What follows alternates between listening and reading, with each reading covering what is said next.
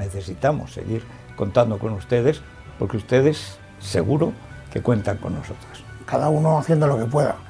Nosotros dándolo todo y vosotros lo que nos podéis dar. Gracias a los que colaboran con el Club de Libertad Digital. En los tiempos tan duros que tenemos por delante. Colabora. Colabora. Colabora. Colabora. Es Radio. Sevilla. 106.9 FM.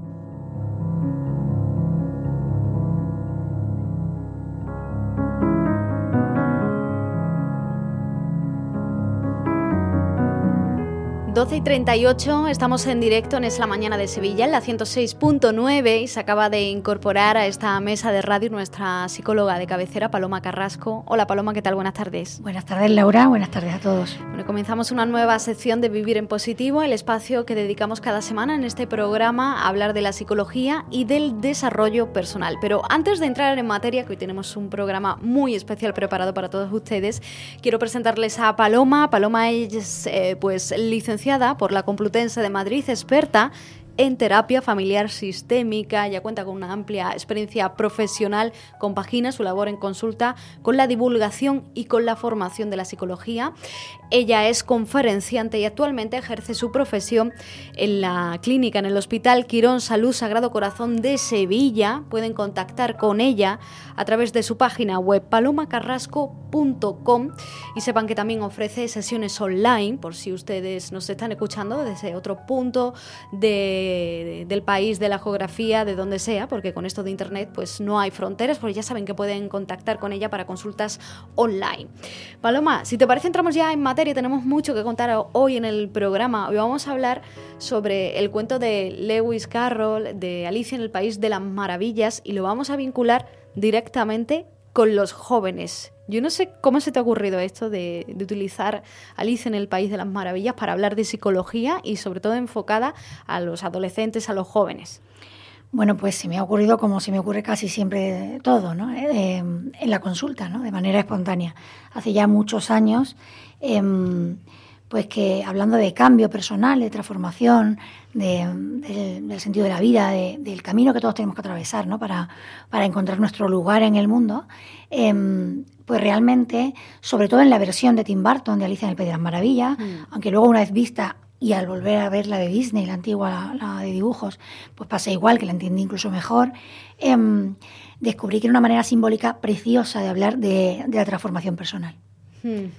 Y, al final, bueno, las historias son muchas veces una manera muy sencilla de, inspirar, porque lo, los jóvenes tienen muchas ganas, pero a veces es verdad eh, que el adolescente se siente un poco perdido, ¿no?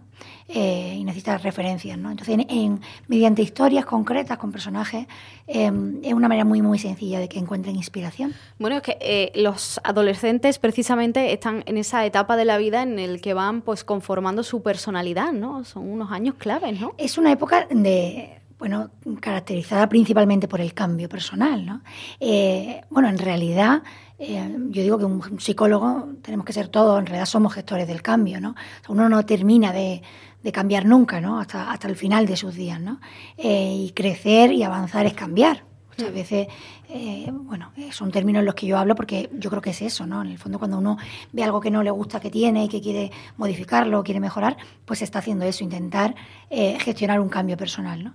Pero claro, el adolescente es que de hecho tiene que pasar a la fuerza, ¿no? O sea, mm, de la inmadurez a la madurez hay que atravesar un camino mm, más o menos largo y más o menos concreto. Hay gente que no, que mm, una de las frases ¿no? de Alicia es, es que hay, gente a la que ni siquiera le importa el camino, ¿no? Yo creo que la mayoría no, son, no, somos personas así, todas las personas pasamos por algo que nos suele ocurrir de manera muchas veces fortuita, por un momento de inflexión, ¿no? En el que nos hacemos preguntas. Pero es verdad que hay gente que, da la sensación de que nunca se ha planteado esto. Entonces, a lo mejor llega a los 40 años y todavía es muy madura, porque esto, bueno, pues existe, ¿no? No vamos a negarlo.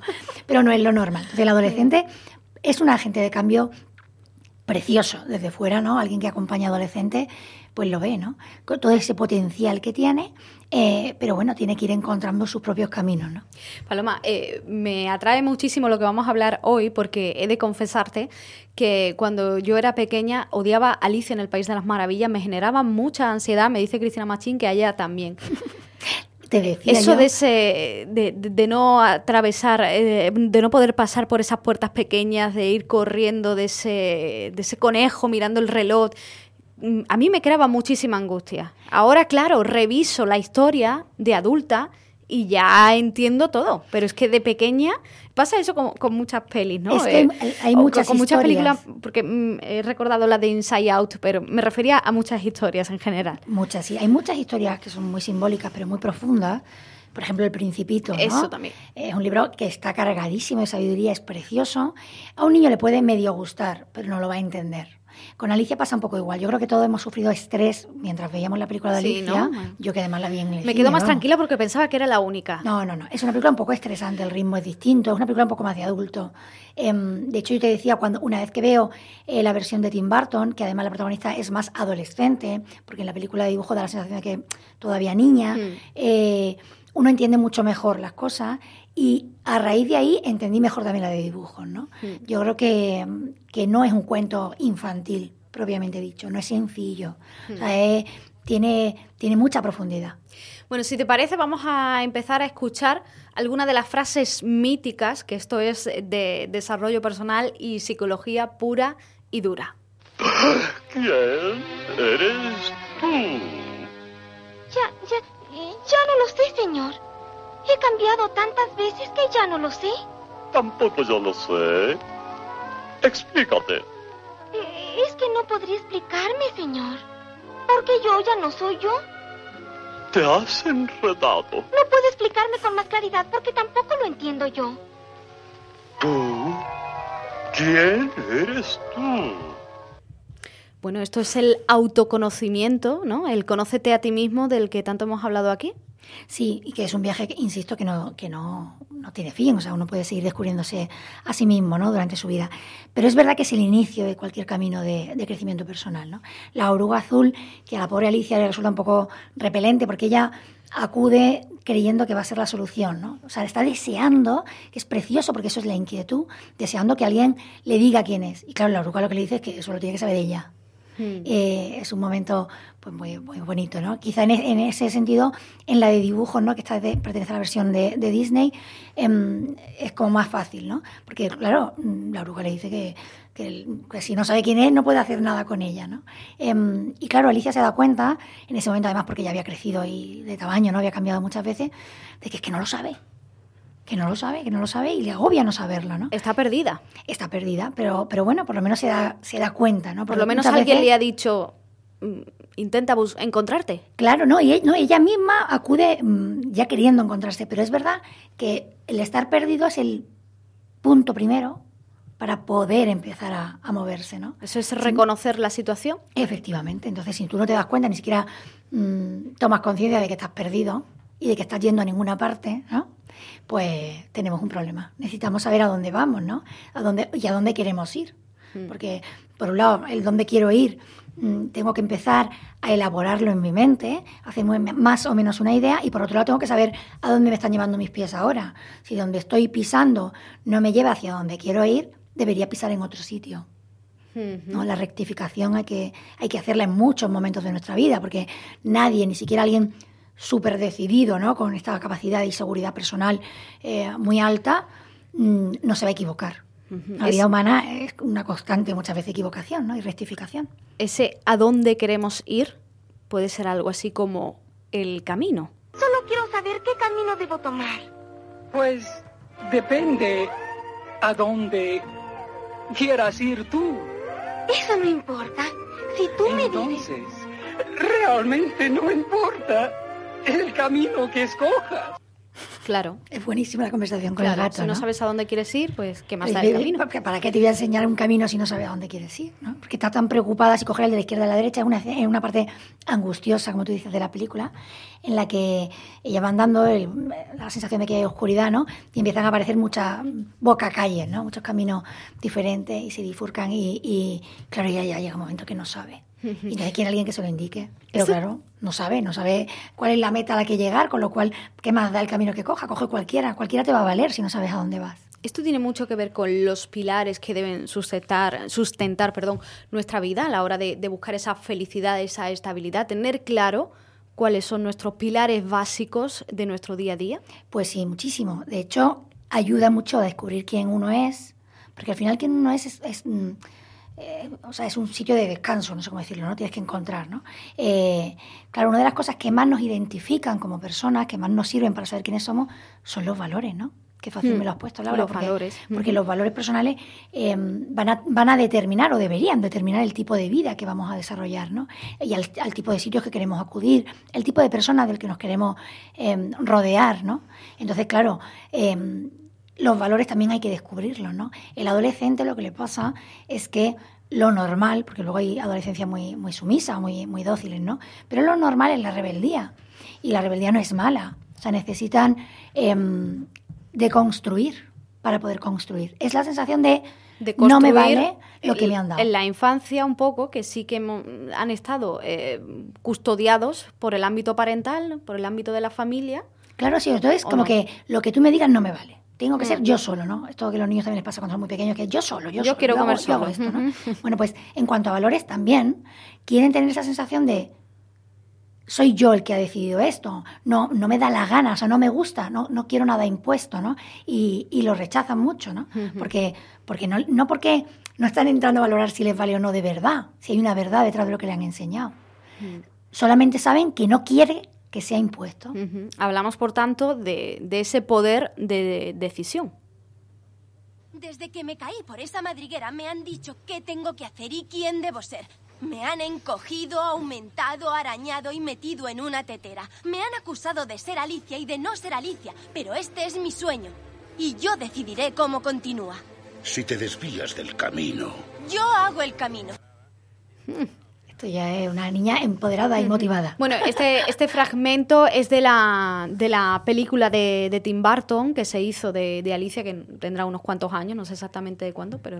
mm, Pues 2003, Sí, 2004, no, no, mucho, sé. no, no, no, es, es, es posterior, es posterior. ¿Ah, sí? Eh, Recuerdo que fui al- cine a verla. Bueno, eh, cuando tengamos el dato lo damos si, si nos da Se tiempo. me olvida que eres muy joven, Laura. Por eso yo me confundo. Para mí el 2001, 2005 casi es igual. No, no, no, no, no, no, no. Bueno, eh, eh, me decías que... Esa versión, eh, la de Tim Burton, que, que yo mm, te, te digo que es la que muchas veces recomiendo en la consulta a los adolescentes que la vean, pero que la vean con papel y lápiz, para que vayan apuntando lo que les llama la atención, em, pues resulta que... De 2010, de es la 2010. película. Bueno, sí, es que me he equivocado yo. Sí. Eh, claro, esos años para mí son prácticamente parecidos, niños muy pequeños, rodeados de bebés y trabajando.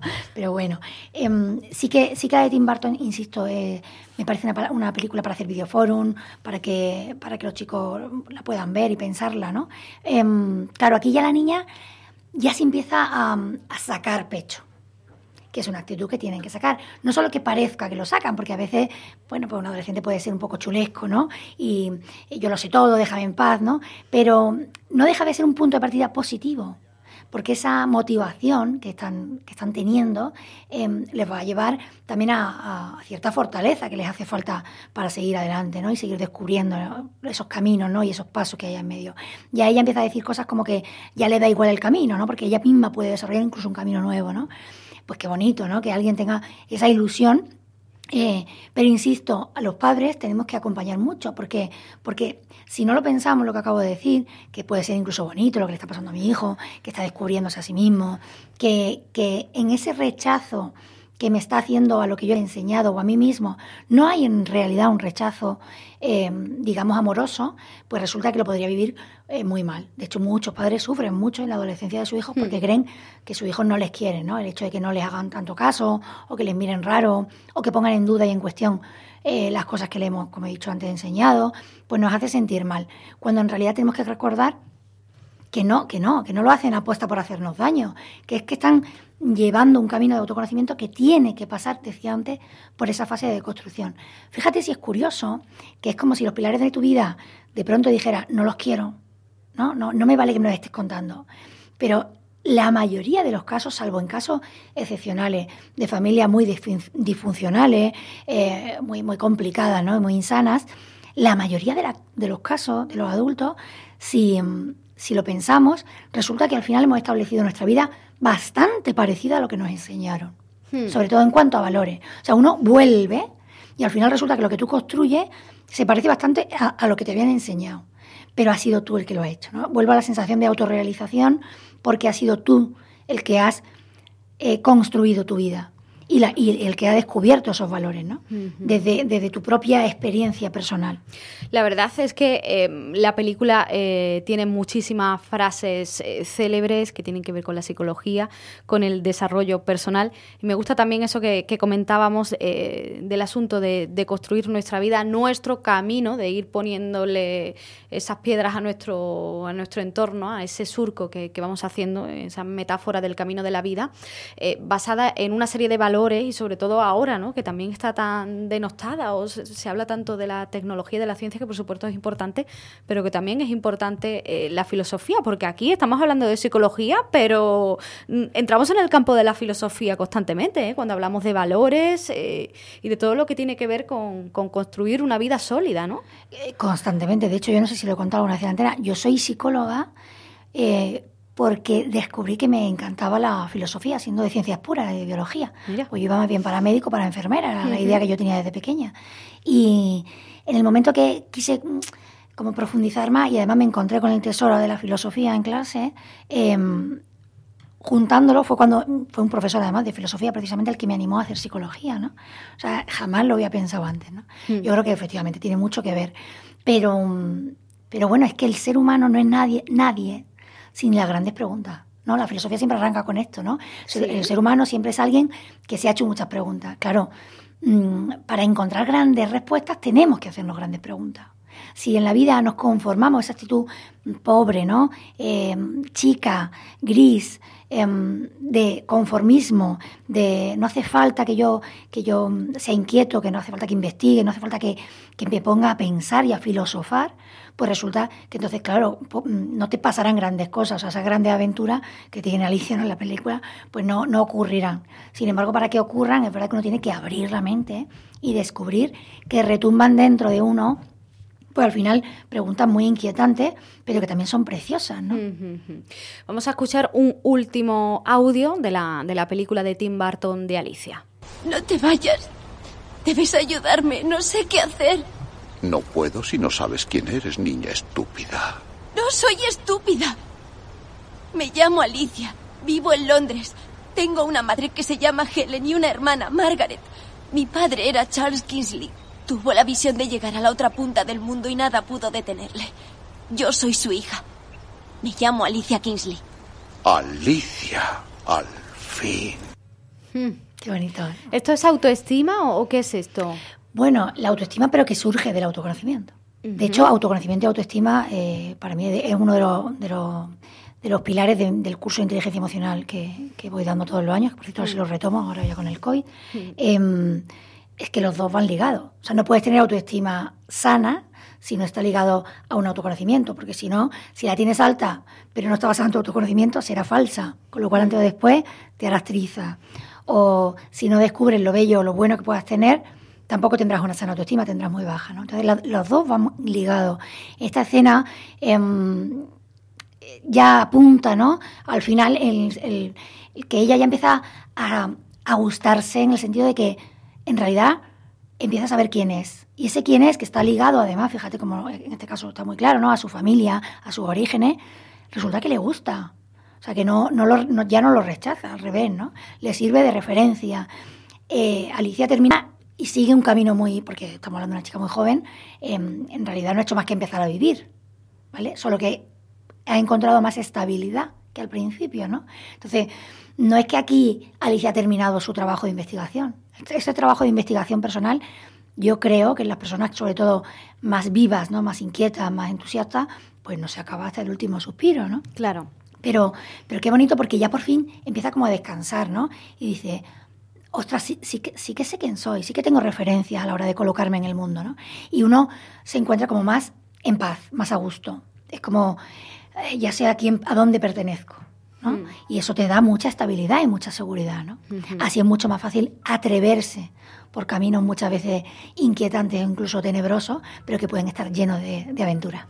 Eh, Paloma, ¿nos recomendaríamos, eh, recomendarías que, que, releyéramos Alicia en el País de las Maravillas en estos próximos días? Pues sí, leer y si no, por lo menos, si no conocen la, la versión de Tim Burton, es verdad que Tim Burton tiene una estética muy especial, no a todo el mundo le gustan sus películas, pero en el caso de Alicia, El País de las Maravillas, la segunda parte a través del espejo, a mí personalmente me parece bastante peor, pero la primera, Alicia, El País de las Maravillas de Tim Burton, creo que, que hay muchísimas cosas que sacarle a la película.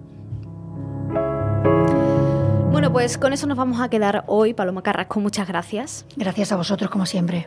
Señores, ya saben que para pedir consulta con Paloma lo pueden hacer en el Hospital Quirón Salud Sagrado Corazón, en el número de teléfono 954 93 76 76 o directamente, es mucho más rápido, más fácil, contactando con ella a través de su página web palomacarrasco.com y ya saben que ella también ofrece consultas online. Llegamos a la una, información de España y del mundo.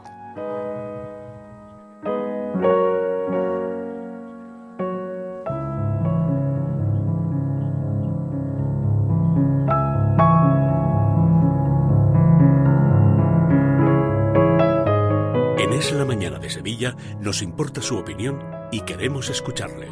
Déjenos un mensaje escrito o nota de voz en el número de WhatsApp 680 71 33 64.